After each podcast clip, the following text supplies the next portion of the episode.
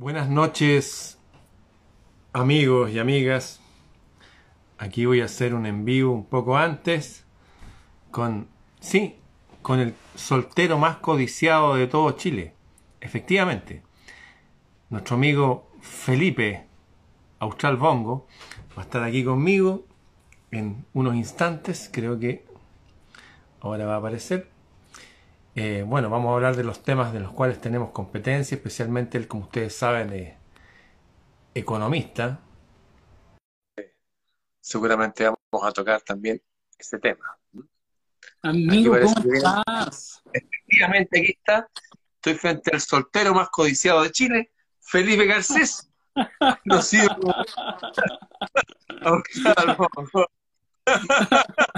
Para los amigos y amigas Austral Bongo. Austral Bongo, efectivamente, porque está al sur, al sur del mundo, bien al sur, en la ciudad más linda, más hermosa de todo Chile, que es Valdivia. ¿Cómo estás, amigo? Amigo, muy, muy bien. ¿Cómo estás tú? Déjame, déjame felicitarte porque vi, vi, vi, vi tu participación en, el sofá de Mulián y te Ah, el sofá de Mulián. Súper ahí, bien, amigo, súper sol. Lido, con la espada de la palabra. Así que súper bien. Oye, y aquí estuve recién con nuestro gran amigo, el famoso cantante chileno en el mundo del rock, Eric Pizarro. Eric, como Eric el Rojo, descendiente también de esas grandes personas que atravesaron el mundo en sus barcos con forma de dragón.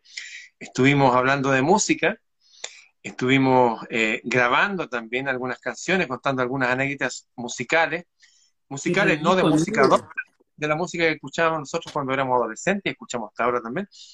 Eh, rock clásico y cosas así. Estuvimos haciendo unas cosas de Deep Purple y hablando la historia del guitarrista, de él, algunas anécdotas de algunos chilenos que tocan actualmente en esas grandes bandas inglesas como cantantes. Están... Así que va a estar muy interesante lo que subir hoy día antes de medianoche. Oye, amigo, cuéntanos, ¿de qué vamos a hablar hoy día? Día, día, hoy día, querido amigo, vamos a hablar del, de los bancos, del dinero, del dinero.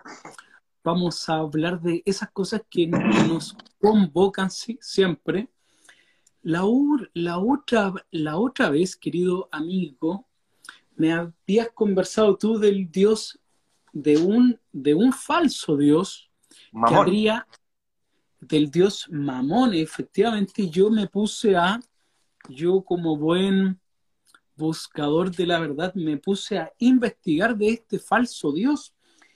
Y, y quiero consultarte, amigo, para empezar este live con pie derecho. Amigo, ese fue el Dios, ese falso Dios que se le apareció en el desierto a Jesús. ¿Sería él? Al parecer, mira qué interesante para dónde apuntáis el tema. La palabra Dios, que es un singular, pero hace, eh, evoca a un plural. Es como la palabra ejército. Ejército, ejércitos, ejército es singular, un ejército, ejércitos, plural, muchos ejércitos. Pero ejército, el singular, ya comprende muchos individuos. ¿Se entiende? La palabra ejército, la palabra familia, la palabra tribu, la palabra clan, la palabra Dios. Representan a muchas entidades o individuos. Estaría como este jefe de los dioses falsos, llámalo como quieras, y uno de estos dioses que especialmente eh, explotaba la codicia humana, el querer tener, el querer servir al dinero, tener más, más, más, más. Eh, Jesús lo llamaba, como se llamaba en esa época, un aspecto de esa divinidad oscura, uno de estos miembros de ese ejército oscuro como el dios Mamón que aquí en Chile da mucha risa a veces mamones, un tipo mamón, que está así, que, ay, mi amor, ¿qué es lo que quieres tú? Un tipo bien así, como bien jean, y que la mujer va y dice, gusano, va Sofía humana. Está Aquí la mujer lo termina cacheteando y todo eso. ¿Por qué no se pone bien? Y va con la flor y le pega, pégale, vieja, pégale. Exactamente. ¿ah? Hay una historia que lo voy a contar porque para que la gente sepa, había un matrimonio aquí que se llamaba Elvesia Viera, que es una mujer grande y corpulenta, y su marido, ni siquiera me acuerdo cómo se llamaba el marido, para que veáis cómo era la presencia de una mujer. El marido era más bajito, pequeñito, sin manjuto, y siempre le pasaban cosas de mala suerte. Por ejemplo, un día el marido iba caminando por la calle en Paseo Humada a encontrarse con su mujer, y de repente a una mujer joven, despampanante, en verano, con una minifalda, muy sexy ella, muy rubia, se le cae un ramo de flores que andaba trayendo. Y este hombre, muy caballero, recoge las flores y se las entrega. Y está en este acto con las flores cuando justo viene la mujer del tipo. Y le dice, ¡ah, ja, sabandija! Te pillé, desgraciado, mal hombre. Y fue y le ha dado una bofetada, y le dio vuelta a la cara y quedó así dando vuelta. Eso significaría un mamón aquí en Chile, ese tipo de hombre. bueno, ella era una pareja cómica y después hacían esa rutina y siempre pasaba lo mismo. Una mujer se le caía algo y él iba, lo recogía y se le un regalo, un paquete de regalo. Y él estaba ahí con el regalo y lo veía la mujer y empezaba todo el público, ¡Pégale, viejo, pégale, pégale! ¡No, pégale, no! Esa es la mejor y pegaba, y lo Y dejaba la dando gente se metía, "Pé- pégale, pégale. Pégale, pégale. bueno, ambos ya murieron. El Besia Viera y el María murió. Bien, amigo, oye, este, este- esto es como, esto es como los debates ti- tibetanos, ¿no? Que Sí. también hay que aprender, pero hay, hay que reírse, hay que pa- pasarlo Sí, hay que bien. Así es. De hecho, tuve una, una maestra de religiones comparadas, Rina Salvatierra, una profesora que yo tuve, que fue la líder, líder máximo del movimiento teosófico en Argentina. Rina Ah. Salvatierra. Y le echaron porque encontró inconsistencia en el argumento de la teosofía. Dijo, esto no cuadra. Y consideraron que ella era muy rebelde y siendo la presidenta la echaron. Wow, mira. Y se vino a Chile. Y estuvo haciendo unas clases de religiones comparadas aquí en el Instituto Providencia, donde yo tomé clases. Ella me consideraba uno de sus alumnos aventajados. Mm. Y ella, bueno, me dedicó por ahí un libro también. Eh, hablaba que hay que reírse, no hay que tomar tan en serio esta vida. Es cierto, están pasando cosas terribles, pero si vemos las cosas en real perspectiva, nos damos cuenta que vamos a estar en esta escuela maldita un rato nomás de nuestras vidas. Bien vale la pena reírse y mofarse de muchas cosas, porque los arcontes, Eso. los demonios, los voladores, los inorgánicos, no tienen sentido del humor. Y quedan en estado como tu mamá juega flipper y juega póker. Quedan Sí. en estado de tilt. Cuando se detiene el flipper, porque no moviste, los demonios quedan así con el humor, no lo entienden. No entienden el humor, no entienden el amor, no entienden nada de eso. Son asexuados, no entienden, varias- ellos se lo pierden. Así que es muy inteligente tomarnos la vida con seriedad y con humor. No solo con humor, no solo con seriedad. Bien, amigo, oye, qué, qué importante. Los arcontes, los falsos dioses, el dinero, el dios mamón, tiene, amigo, tanto que ver para algo que, que nos contabas tú ayer, la historia de la gran Hipatia de Alejandría. Sí. Una mujer de verdad. Sí, una mujer como son las mujeres, llena de ese poder generatriz, ese poder de generar vida. ¿ah? Pero no solamente vida a través de hijos físicos, que también lo incluye, de hijos espirituales que eran sus discípulos, y de generar todas esas grandes, eh, o mantener viva todas esas grandes líneas de generación humana que son las artes y las ciencias más puras. Ella era profesora de música, de matemáticas, y dentro de ellas de aritmética por un lado, y de Mira. geometría por otro, eh, de astronomía, que tú sabes más que yo del tema ahora, que estás muy metido tú en el tema astrológico también. Eso, era una mujer completa, que daba el ejemplo de lo que es realmente ser una hija de la divinidad. Qué, qué hermoso, amigo. Qué hermoso tema. Acá, acá mira, para nuestro live de hoy, estoy aquí bien acompañado con la divinidad. El tema que dicen a mí. Exactamente, amigo. El Dios del cielo y la diosa del cielo, que yo, yo parte de mis meditaciones en la mañana, medito y digo, doy gracias por estar hecho imagen y a semejanza del Dios del cielo, de un rey bondadoso y bueno. Y doy gracias también, y fuerte, amigo, y doy gracias por, porque en este mundo están nuestras compañeras bellas que nos alientan, que nos permiten dar la lucha, que como nos contabas tú cuando los caballeros de antes iban a luchar ellas, se colocaban con su manto ahí para, para mandarles buena energía, para bendecirlos y para asistirlos también después de la guerra si hacía falta. Así es, las mujeres templarias con sus mantos rojos estaban en los campos de batalla, así, orando a la diosa del cielo, a la divinidad, para que protegiera a los caballeros, y en especial a su caballero. Te recuerdo que ellos hablaban, tenían un principio de Notre Dame, nuestra madre celeste, de todo, y también algunos de ellos servían a sus reinas, a sus princesas, que no eran sus esposas, y las servían, eran su, su ícono, ¿ah? su arquetipo fundamental que les daba la fuerza en batalla.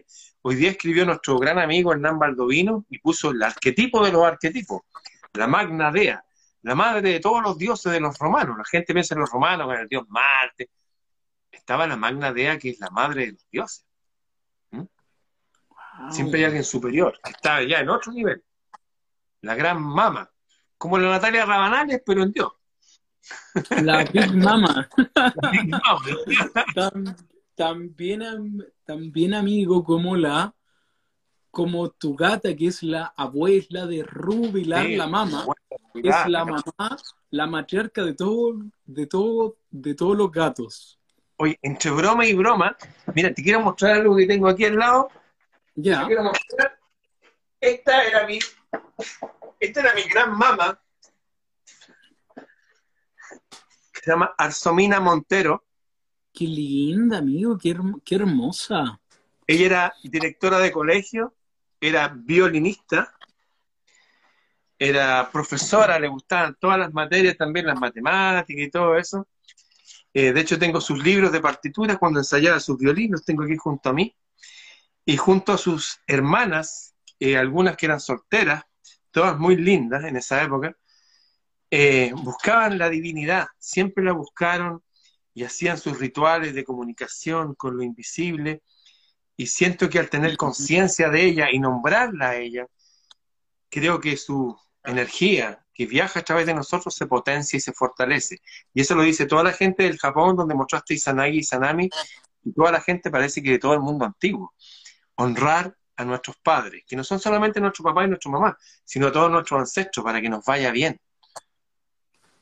Claro, y para tener una larga vida. Así es, así dice la frase completa. Sí, querido amigo, oye, qué, qué hermosura. Quiero, quiero, amigo, si es que me lo permites, quiero, ya, ya que este live era de bancos, dinero, dinero quiero, quiero asociar esto para que tenga para que entendamos por qué el objetivo del dios Mamón era, era transferir la riqueza del resto a los suyos, a su pueblo elegido, ¿no? Yo veía que, que en esa época se estaban peleando dos pueblos, por un lado los cananeos, y, y ahí están las frases de Deuteronomio, del cobrar con usura para quedarse con todo. Entonces, ¿quién estaría detrás de estas, de la economía actual, de los mercados financieros, de las falsas guerras? Y ese es el tema que quiero traer a colación. Habría que transferir riqueza, que ya nos contaba nuestro maestro Manfred Max Neff, que la falsa, la la falsa gran crisis del 2008 o 2009, que también vino con una supuesta enfermedad que no, que no pasó nada, que después mágicamente se pasó, se le metieron 13 billones, si no me equivoco, entre las la, 17, 17 trillones. Sí, 17 trillones amigos, amigos que hoy en día se está tratando de crear este dinero y cómo se crea transfiriendo riqueza de la gente a los que se van a empobrecer, que se van a empobrecer a los más poderosos. Por eso la Agenda 2030 que dice que era un mundo con más igualdad, aunque sea más pobre, pero más igualitario. Como que la igualdad fuera el gran valor de todos, no importa la pobreza, lo importante es que sean todos pobres igualmente. Ese es el dios mamón, pues el dios mamón de los antiguos, el dios mamón de los pueblos elegidos, el dios mamón que con distintos nombres mandaba asesinar a otras personas que no querían como él, y entre ellos los cananeos. Cananeos que ahora es el pueblo de Palestina. Ahora todos racan vestiduras, que los niños en Ucrania. ¿Y por qué no hacer lo mismo con Palestina?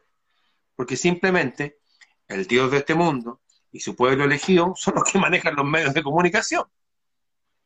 Mingo, eso quería consultarte también.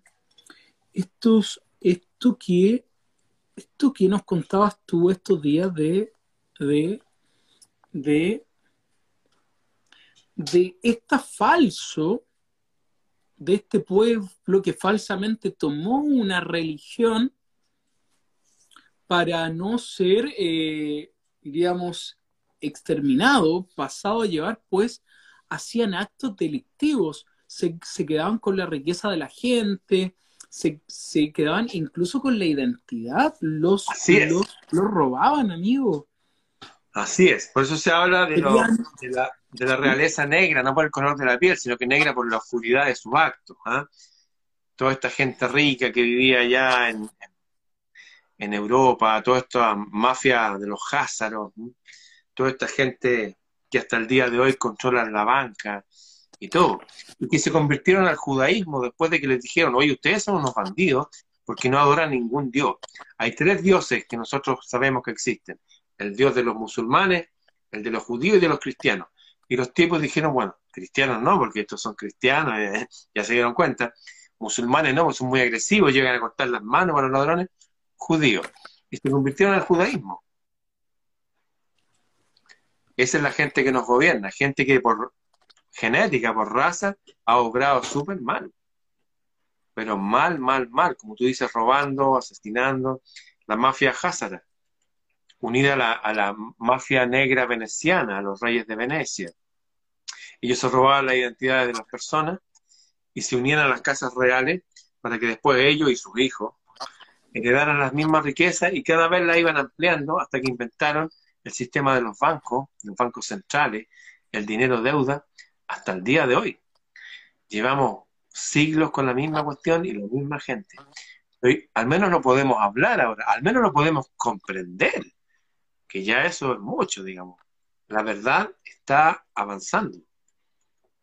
Exactamente, amigo. Podemos, podemos traer la colación, revivirla, y el, y el gran y el gran Manfred Max lo dijo también, lo dijo, dijo, oye, como esto no les resultó los, los del 2008, 2009, van a hacer otra crisis, van a buscar hacer una pandemia y van a buscar también crear guerras ficticias para, para desviar la atención, para quitarle, quitarle el dinero a la gente, amigo. Porque, Justificar la subida de precios. Debido a la guerra en Ucrania, el día lunes salió la televisión nacional chilena, que abarca casi 5.000 kilómetros de territorio, que iba a subir el pan. ¿Por qué? Por la guerra en Ucrania. ¿Quiere decir eso que solamente va a subir el pan? No, suben las harinas. Suben las harinas, sube todo, porque subió el petróleo. Nos están empobreciendo artificialmente, usando como excusa una guerra en Ucrania. Eso no tiene sentido. Claro, la gente como de oveja dice, bueno, sí, ya vamos a tener que apretarnos el cinturón, vamos a No, eso no debería ser.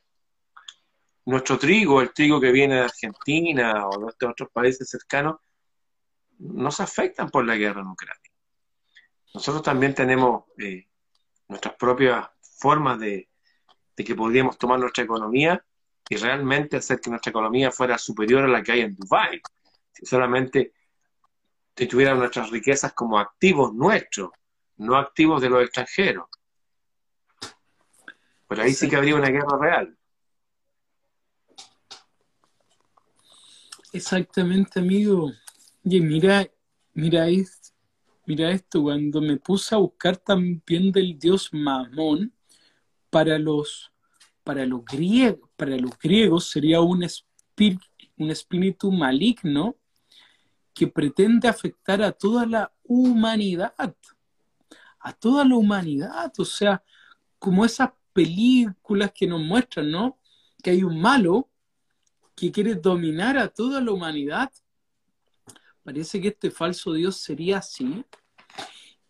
Y, y veía, veía, veía, veíamos también, Ramón, en este video que nos compartiste tú de cinco horas en esta clase magistral de historia económica, cómo, cómo se han quedado con todos los bancos. O sea, les costó en Estados Unidos tres bancos y el tercer eh, banco central, la Reserva Federal, que ni es reserva ni es federal, es un banco privado, es un banco que se quedó con todo el oro, nunca se le ha podido hacer una verdadera auditoría.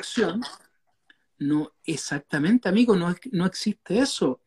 Y ahí uno dice, wow, qué dogma más grande, ¿eh? el decir, esto funciona así, como, como, lo, como lo que tú nos conversabas, ¿no? Que para los expertos la economía está de maravilla. Para los expertos los aviones no podían volar. Y fue gente que arreglaba bicicletas que fue capaz ahí con, con, el caso, con las manos metidas, que se dieron cuenta que sí se podía. De hecho, hay un sabio dicho que dice, para la NASA, que está escrita en sus propias oficinas, para la NASA, científicamente, ergonómicamente, las abejas por su cuerpo no podrían volar. Entonces, sé como una abeja. anda contra lo que te dicen y hazlo. Aerodinámicamente, todos los bichos para los físicos no pueden volar.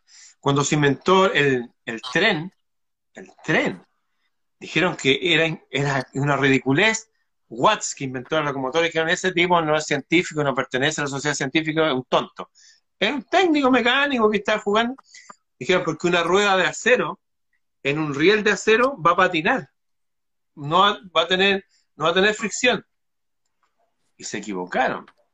Y después salió el colegio médico de la Real Sociedad Francesa de, bueno, dijeron que iba a ser muy peligroso porque la velocidad que iba a lograr, que era ponte 40 kilómetros por hora, iba a hacer que el cerebro por dentro chocara con el cráneo. Y ese movimiento iba a hacer que las personas se desvanecieran. Uno argumento de los eh, expertos de la época que pesaban menos que un guantán. Eso pasa en la economía también. Las personas que dirigen la economía, estos expertos, son simplemente títeres repetidores del dios demonio, que uno de sus nombres es Mamón tiene otros nombres también. Da lo mismo el nombre, lo importante es que sí existe un mal, sí está ahí, siempre ha estado y de ello han hablado todos. Y la forma que tiene para dominarnos es a través de la economía, dominarnos como seres materiales, en este mundo material. Y para dominarnos moralmente, intelectualmente, espiritualmente, usan las emociones negativas, en las cuales ellos nos cosechan y se alimentan. Por lo tanto, es un buen lema, no seamos comida de arconte. Me rehuso a hacer comida de arconte. No, que se mueran de hambre. No. Voy a tener buenas emociones, voy a sonreír, voy a juntarme con mis amigos a conversar, voy a hacer música. Eso, voy a tener una vibración que ellos ni siquiera entienden, comprenden no tienen sentido del humor, dicen los que han estudiado el tema. Se puede manejar bien en lo mecánico, en lo económico, de números y engañar, ¿no? Son un experto en el engaño, pero no tienen emociones positivas, porque para nosotros son emociones positivas. Así que ahí hay un camino. Tengamos emociones positivas. Sigámonos riendo. eso, seguir riéndonos. Música, estrellas, musas, la musa de la fiesta, Talía. Talía. pasarlo bien, amigo, hacer música como estabas haciendo tú esta tarde con nuestro amigo Eric Pizarro. Sí, Urantía, la musa del cielo. De verdad que mirar el cielo y las estrellas, algo le pasa al alma humana. Volver a mirar el cielo. Tan simple como después que terminemos este live, estar un ratito ahí.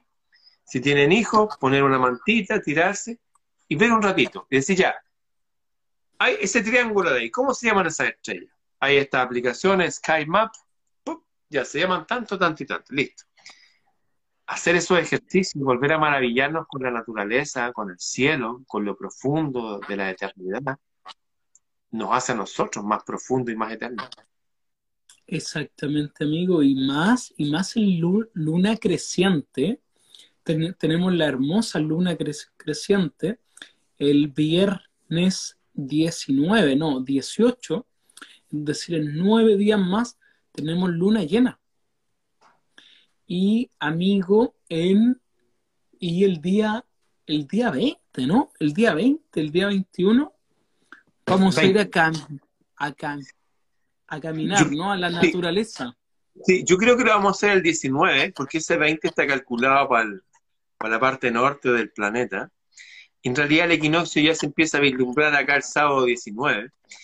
Y creo que lo vamos a hacer ese día porque va a ser más cómodo para la gente, para que el otro día se levanten tarde como muchos parten su día laboral el lunes a primera hora, no, lo vamos a hacer así, total, los equinoccios y los solsticios duran tres días, que sea un día de, como los años nuevos, porque a veces cuando vamos la gente va y quiere darme un abrazo a mí, pero si nos abrazamos todos, y de repente, eso, y sentir ese abrazo que como decía esta psiquiatra, la hija del gran eh, Enrique Rojas, Mariana Rojas decía, Sí, decía, abrazarse ocho segundos genera tanta oxitocina y eso es el antídoto del cortisol. Y el cortisol es lo que genera el cerebro cuando tiene miedo, está angustiado. Hagamos igual que el libro El Kibalión, vámonos al contrario. Está muy frío, vámonos al lado del calor. Hay mucho calor, vámonos al lado del frío. Hay mucho miedo y hay mucho, generemos amor. Y eso es lo que vamos a hacer. Y eso, para Manfred, la felicidad era una vara con la cual se mide la economía real. Los índices de felicidad, que no se pueden cuantizar, pero existen. Exactamente, amigo. No se puede cuantificar, pero está ahí. Es, como el servicio ecosistémico que prestan los bosques, el oxígeno que crean. O sea, si hay supuestamente una crisis, que hay mucho CO2, ¿por qué no plantamos árboles y listo? Y, los árboles no nos piden ni un centavo. De hecho, siempre Manfred decía, de la ciudad que nosotros somos acá de Valdivia, Manfred decía que se le caía el poco pelo que le quedaba al ver que la mantequilla la traían de Suiza o de Nueva Zelanda. o Finlandia. Eh. Exacto, decía, a ver, la región de los ríos y la región de los lagos son regiones lácteas. Acá hacemos leche y todos sus derivados, queso, mantequilla, o sea, ¿cómo? Y él decía, esto se debe a los malos economistas que, que no cuantifican cuánto contamina un buque de allá para acá, que no cuantifican cuántos empleos se pierden, que no cuantifican nada de eso. entonces, por eso, por eso, ahí nos dice, wow, queremos, queremos soluciones inteligentes, empecemos a usar la mente. Que lo que tú estos días nos compartías también, querido Ramón, la gente prefiere no pensar, prefiere quedarse con el titular de una noticia, de un canal, de un diario, y mantener como dogma eso, para no ser apuntado. ¿Cómo nos puedes decir tú, a mí, amigo, que fue este, este encontrarte con, contigo mismo, como nos dice el gran Ralph Waldo Emerson. ¿Cómo fue ese proceso en ti de, bueno, voy a fingir o voy a ser yo mismo finalmente? Recuerdo varios escenarios. Uno fue cuando tenía alrededor de 12 años y conocí una niñita de 12 años y yo sentía que no encajaba entre los niñitos de 12 años y 13 y, y 11 porque mis gustos eran distintos. Yo no vibraba con lo que ellos vibraban y trataba de fingir que me gustaba y lo intenté porque creí que yo estaba mal. Y conocí una señorita que era igual que yo, pero con mujer, con su cabello súper largo así, y nos miramos, 12 años. Y nos empezamos a besarnos, nos tomamos de la mano, íbamos a la fiesta y bailábamos. Y no sé, bailamos con tanto entusiasmo y tan yo soy, como que se creaba una especie de espacio alrededor nuestro era como una magia especial. Esa fue una vez. Después, como a los... Bueno, pasó el tiempo y después buscando entender más a la religión, a la espiritualidad, a lo que era Dios, me di cuenta de la inconsistencia de los libros sagrados, que les rendimos culto. Y también me acuerdo haber conocido a una mujer en esa época y también fue potente. Creo que siempre los grandes cambios fueron acompañados de grandes presencias femeninas. Y al parecer la energía femenina no es una cosa que nos genera una energía como para traer hijos al mundo solamente, sino que es para traer nuevas ideas, para gestar nuevos inicios, para darle vida a nuevos proyectos. La energía de la mujer como la energía divina, más la energía masculina, como el yin y el yang, y creando el tai chi. Ese símbolo tai chi está formado por el yin y el yang. El todo que viene a partir de la nada, de las dos polaridades. Un macho y una hembra, un hombre y una mujer. Creo que eso fue lo más importante. Eh, tratar de buscar procesos siendo yo mismo y de repente una presencia femenina catalizadora que hacía que todo fuera más sencillo, bueno, obviamente más entretenido, más tener a alguien ahí para abrazar, para darle besitos, bueno, tú sabes, no tiene, no tiene, no se puede explicar con palabras, o sea, es una energía maravillosa, es algo que nos llena el alma y produce una cascada de endorfina, oxitocina y todas las cosas buenas terminadas en ina. Sí. Nos renueva. De hecho, me encontré, mira, cuando era niño, yo era muy flaquito, muy flaquito. Y había un tipo que era más grande, así, qué sé yo. Y sus papás tenían como mucho dinero, ¿ah? andaba con una radio grande, nadie tenía radio grande, y manejaba el auto papá. Y yo ya estaba así, tenía mi parca celeste, parca una chaqueta para invierno, que mi mamá le había tejido un puño de lana, porque yo había crecido, entonces para que no se vieran las manos más largas, y no había dinero para comprar más, pues, le tejió unos puños. Y yo iba así al colegio, y este tipo fue y me vio, jaja, y esa parca, que si eso que es, jajaja, y me empujó y yo me caí al barro con una parca celeste. Y me sentí tan mal porque me daba miedo levantarme a golpearlo, porque me sentía que no, él me iba a matar, porque yo era muy delgadito. Entonces empecé a hacer ejercicios, qué sé yo, con un chuzo. Bueno, y de ahí después conocí a esta señorita que te... Pasó el tiempo, pasaron los años, y siempre me acordé de ese tipo, me acuerdo del nombre, a Pedro Pérez. Un nombre difícil de olvidar. ¿Ah? Claro.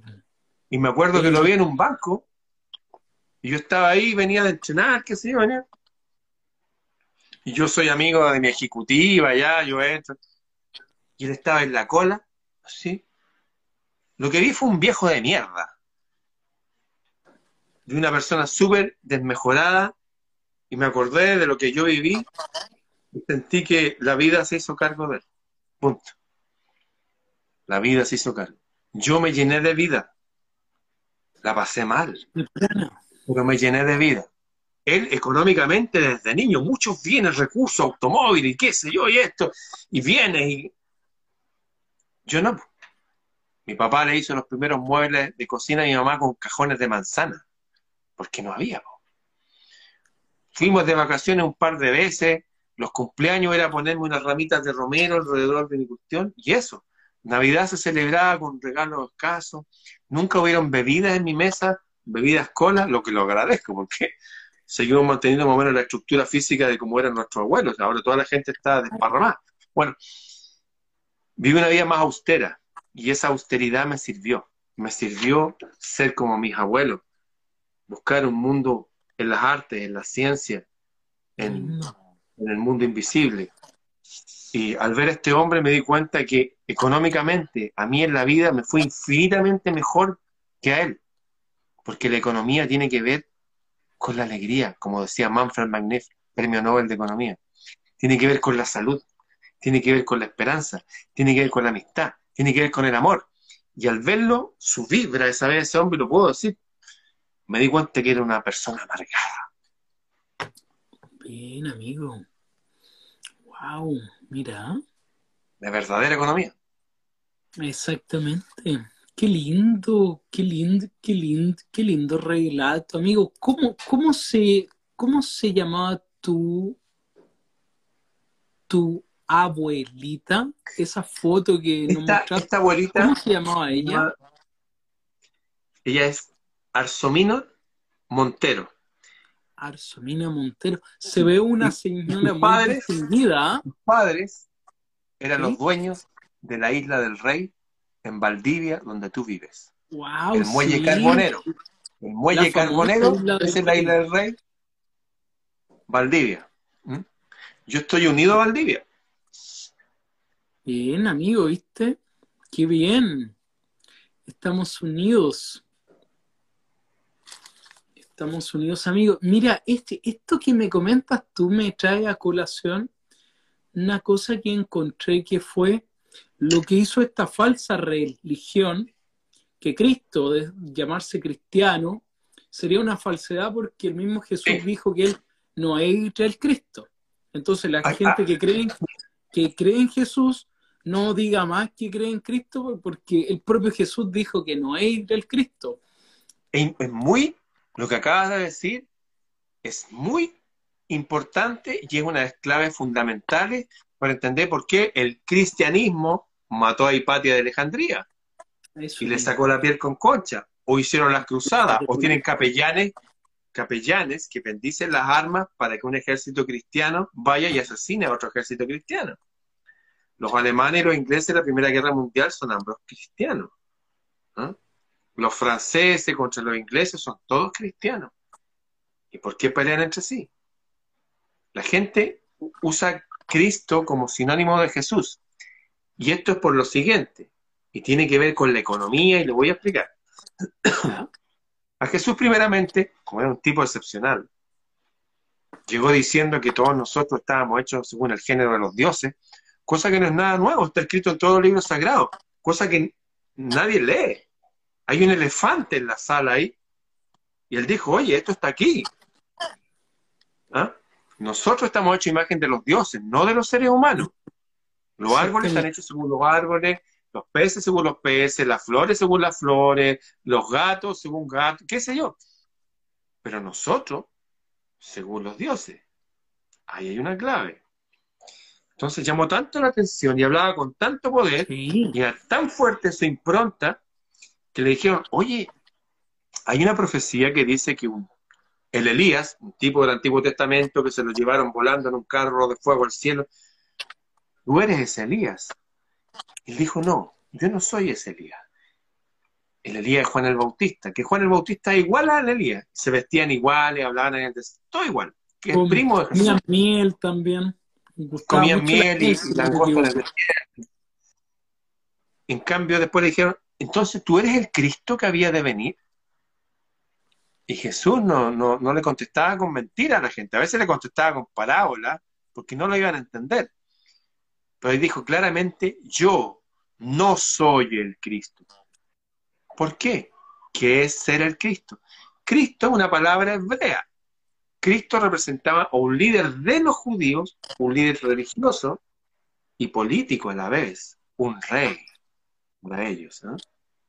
Algo súper local, súper ahí para enfrentar el imperio romano, unir bien a las tres tribus grandes que había en esa época entre los judíos, que eran los fariseos, los saduceos y los esenios. Es otra cosa. Los esenios. Jesús. sí. Dijo, yo no soy el Cristo. Entonces hablar de cristianismo es hablar de una religión que tiene que ver con los judíos, que tiene que ver con el líder político de los judíos, con el Dios de ellos que ciertamente sí enviaba a la gente a guerrear incluso entre hermanos, Y sí, al parecer ese Dios estaba siempre sediento de sangre. Mandaba a eliminar, en este caso, los pueblos cananeos. De, allá viene nuestra amiga Maca, de acá, de, de Pichilemu. Eh, que ella Saludos a Maca, la a Maca artesana. A la artesana. Sí, ellos hacían la guerra porque el Dios de él dijo, no tendrás dioses ajenos delante de mí. O sea, hay otros dioses que para él no los quiere. ¿ah? Exactamente, amigo, y que para todas las culturas, y que para todas las culturas serían los dioses y las diosas. Para claro, todas pues. las culturas. Todos los dioses tenían pareja, como nos muestran claramente los dioses hindú, qué sé yo. Siempre fue así. Pero apareció este ser que al parecer no tiene sexo, no tiene género, porque fue súper celoso e hizo estas desviaciones de que los hombres odiaran a las mujeres y ahora viceversa. Entonces así nos fueron desviando y él a través del manejo de la economía falsa fue e hizo que su pueblo creciera económicamente y hoy día son el 7% del mundo que tienen el 93% de los recursos, dicen algunas cifras. O sea, la economía de hoy día es producto de un falso Dios que solamente considera el dinero, las monedas, los billetes, los ceros en una cuenta y no considera la salud, no considera la felicidad, la alegría, la amistad, el amor, no considera nada de lo que hace la vida digna de ser vivida. Esa es una economía falsa que se basa en un mundo materialista para gente finalmente sin espíritu y sin el verdadero Dios, porque el verdadero Dios es amor. Incluye amor, incluye amistad. De hecho, Jesús decía, mira, hay amigo más unido que un hermano. Él sabía eso, que los lazos, y tú lo sabes, y yo también, los lazos del espíritu, de la amistad, son más fuertes que los lazos de la sangre. Y él decía, yo, he aquí que yo los llamo amigos. Yo no los llamo mi hermano, los llamo mi amigo. Amigo es superior a ser hermano. Eso. La amistad, el amor, son parte de la verdadera economía, que la economía es una ciencia para que el hombre sea feliz. Exactamente, amigo. Recordar siempre que la economía es hermana siamesa de la administración y es la norma del, hogar, la economía. O sea, yo en mi hogar tengo que tener normas y la ecología es el conocimiento del hogar. Por eso economía y ecología también van unidas. ¿Qué pasó? ¿Qué hicieron estos banqueros? Que eso quería tocar también, amigo, y por eso traía este nefasto diablito no le da ni siquiera para Dios. Sí. Es, es un malcriado, es un travieso, eh, que ya le queda poco, ya le queda poco porque el reino de los cielos está más cerca y él lo sabe, porque eso trata de apretar. Entonces, amigo, veíamos, veíamos que él tiene un sello, ¿no? Que hay, que hay varios perdidos y perdidas que es un sello de seis puntas y que en español sería emblema o escudo rojo. Sí. Y tendría encriptado la marca de la bestia, ¿no? Este 666. De hecho, el origen de esa estrella de seis puntas, que era roja, que lo, eh, se lo adjudicaba a la familia Rothschild, escudo rojo, como su emblema familiar, eh, vendría de un dios antiguo, un dios demonio que sería el dios Renfin. Renfin.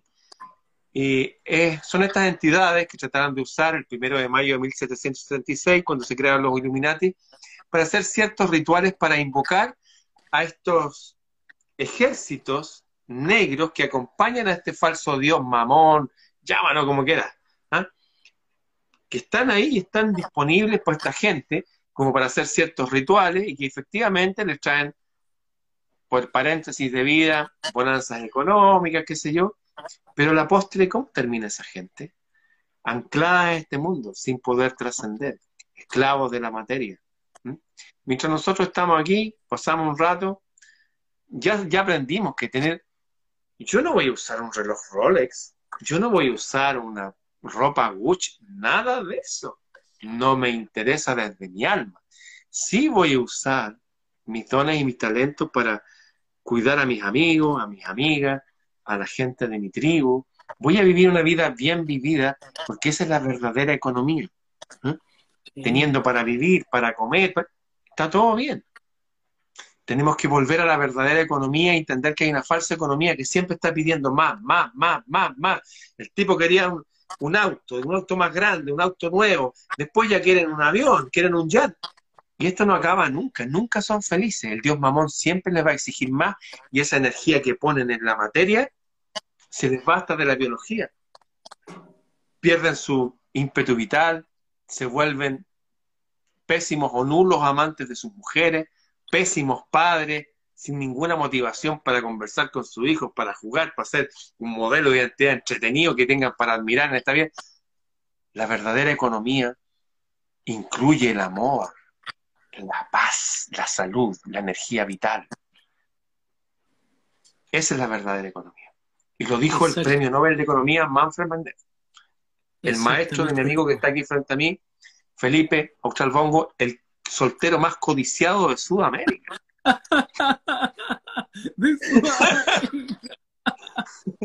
Mira, mira dónde te tengo ahora. Después va a ser de Hispanoamérica. para eso son los amigos.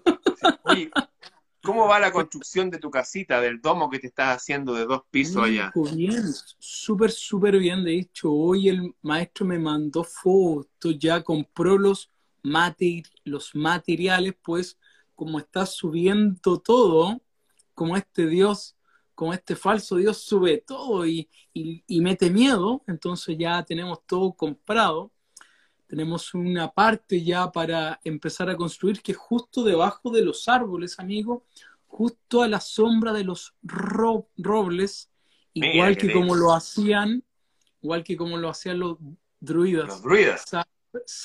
¿Sabías tú, querido amigo, que los, el imperio romano para combatir a los celtas, lo que empezó a hacer fue a cortar los robles, porque al, cortarlos se tenían que ir los druidas, que, eran finalmente la, la conexión con la divinidad que tenía el pueblo. Y al hacer esto el pueblo quedaba desconcertado. Entonces empezaban a cortar estos árboles que yo tengo la suerte de tener varios y de que mi casa, mi casa domo, como la casa de las habas, va a estar ahí bien, bien acompañado de árboles, amigos tú has estado arrendando todo este tiempo, viviendo en piezas, en lugares, ahorraste, ahorraste, ahorraste, ahorraste, te compraste un sitio y ahora viste, te vas a comprar para hacerte tu propia casita, una casa bien eh, ecológica, bien diferente a las casas en las que hemos criado todos. Exactamente, amigo, un sería, sería una cúpula, un domo. Y yo mientras más estudio el cielo, el cielo, las estrellas, me doy cuenta que tendrían la forma de un domo. Sí, exactamente. Que cada día, al ser los hijos de la divinidad, nos, nos obsequian después de este live a nuestros amigos y amigas, vayan a ver el, cielo, regálense eso, tendríamos este espectáculo, este ballet cósmico que se nos muestra en la noche, amigo, tendríamos esta luna creciente también, que es muy mágica, que sería la luna de los antiguos. Y quería decirte, amigo, pues nos van quedando los últimos minutos, se nos va volando, volando la hora. Quería, quería traerte a colación, amigo, algo que, que ahí uno ve, el, ve lo práctico, ¿no? Hoy fui a comprar algo a una a, un, a, un, a una tienda, de electrónica, me pasan las cajas y, y habían cosas chicas y me han pasado las cosas sin bolsa por ser ecológicos, ya no usan bolsa y, y yo, yo por eso me, me acordé lo que habíamos conversado que, que, estas, que estas falsas ideologías que esta falsa ciencia que es la economía y que Manfred lo demostró en la economía desenmascarada, busca cada vez dar un peor servicio, cada vez subirte más los precios. Entonces ahí dije, wow, o sea, ¿cómo si estoy haciendo una compra de, de harta plata? ¿Cómo no me van a dar ni siquiera una bolsa? Le dije yo al chico. El chico fue y me dijo, oye, no hay bolsas para dar, pero si quieres puedes comprar una. Y yo me quedé así como, como, wow, o sea, esto, esto realmente es la economía de un demonio, porque ¿cómo, ¿cómo no me van a dar una bolsa para llevarme dignamente esto a mi casa? Oye, quisiera eso que dijiste de que tu casa es redonda. Fíjate que se descubrió nuestro admirado Carl Gustav Jung en su autobiografía dice que él se fue a estudiar y dijo que las casas redondas era la mejor opción para el ser humano. Y se construyó su torre, él mismo. Y se sabe ahora que las abejas en forma natural buscan troncos huecos para hacer sus panales naturales. Pero el hombre va y lo hace cuadrado porque es más práctico, cortar palos rectos que hacer una caja redonda de madera, es más atado. Pero dijeron, ¿y si la hacemos redonda? Cuando hay paredes redondas, las abejas están más felices y producen más. Se diría, como decían los antiguos, incluso gitanos, que estas esquinas de las casas producen una concentración de malas energías. No sé si sea tan así, pero la ciencia del Feng Shui, la ciencia del Feng Shui decía que en la esquina había que matar la esquina poniendo algo colgante. Por ejemplo, aquí, mira, yo tengo un, un colgante, poniendo, haciendo que no fuera todo tan duro, porque en la naturaleza Todas las cosas tienen líneas curvas, las plantas, lo único que tiene líneas rectas es lo que no tiene vida, algunos minerales, qué sé yo. Por lo tanto, la importancia de volver a la naturaleza también, que en el hábitat que uno esté, que sea lo más cercano posible a lo que nos dice la propia naturaleza que es mejor para todos. Eso. No necesitamos grandes no, pero sí a veces a lo mejor que tengan más líneas curvas, que tengan más colores lindos, que tengan una mejor vista del cielo, etcétera, etcétera que también todo eso es parte de la economía. Está llena del alma, de belleza y de paz. Qué lindo, amigo. Oye, precisamente el constructor Daniel Tron, Troncoso, que si nos está viendo un afectuoso saludo, él, él me dijo, Pipe, yo llevo mucho tiempo viviendo en domo y me cambió la vida y ahora por cosas circunstanciales me cambié unos meses a una casa cuadrada, como todas las casas, y mi familia se siente ahogada. Y yo me siento ahogado ahí, o sea, me dijo él, realmente tiene algo mágico. Sí. La casa redonda, incluso para, para la convivencia, que sería parte también de la. Para el sonido, para Y lo más práctico, en una casa redonda jamás vas a encontrar arañas de rincón. Exactamente, amigo. Oye, solo un dato. Tantos estudios de economía le, le, le, le llevaron a Manfred a concluir que la economía servía para el desarrollo humano. Y eso fue una idea revolucionaria porque hasta ese entonces se decía que el desarrollo humano tenía que ver con, con otras cosas. Y él dijo, a ver, el, desarrollo, el único desarrollo que existe, tiene que ser a escala humana. Yo para llevarme bien contigo tengo que hacer una matriz que en, uno de nuestros live lo, lo vimos, la explicamos, una matriz de necesidades humanas fundamentales y verlo en papel, ah, yo hago esto para el ocio, yo hago esto para la subsistencia, ver y conocerme. Y al así, lo que tú recalcas mucho, amigo, y que, y, que, y que a mí me ha ayudado en una enormidad, ser un individuo, conocerme a mí, conocer mi reino, y ahí yo como un rey me puedo desenvolver con otros reyes y reinas. Pero primero en mí. Empoderado. Hay que empoderarse. Oye, amigo, estamos justo en la hora. Nos quedarían despedirnos nomás. Hijo, un, un placer. Será hasta la próxima semana.